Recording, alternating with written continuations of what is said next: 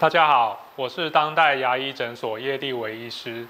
牙科的治疗，特别是牙周病的患者，若是跳过该治疗的疾病不处理，可能造成假牙的使用寿命变短，甚至疗程还要整个从头来过，而花费更多的时间和预算。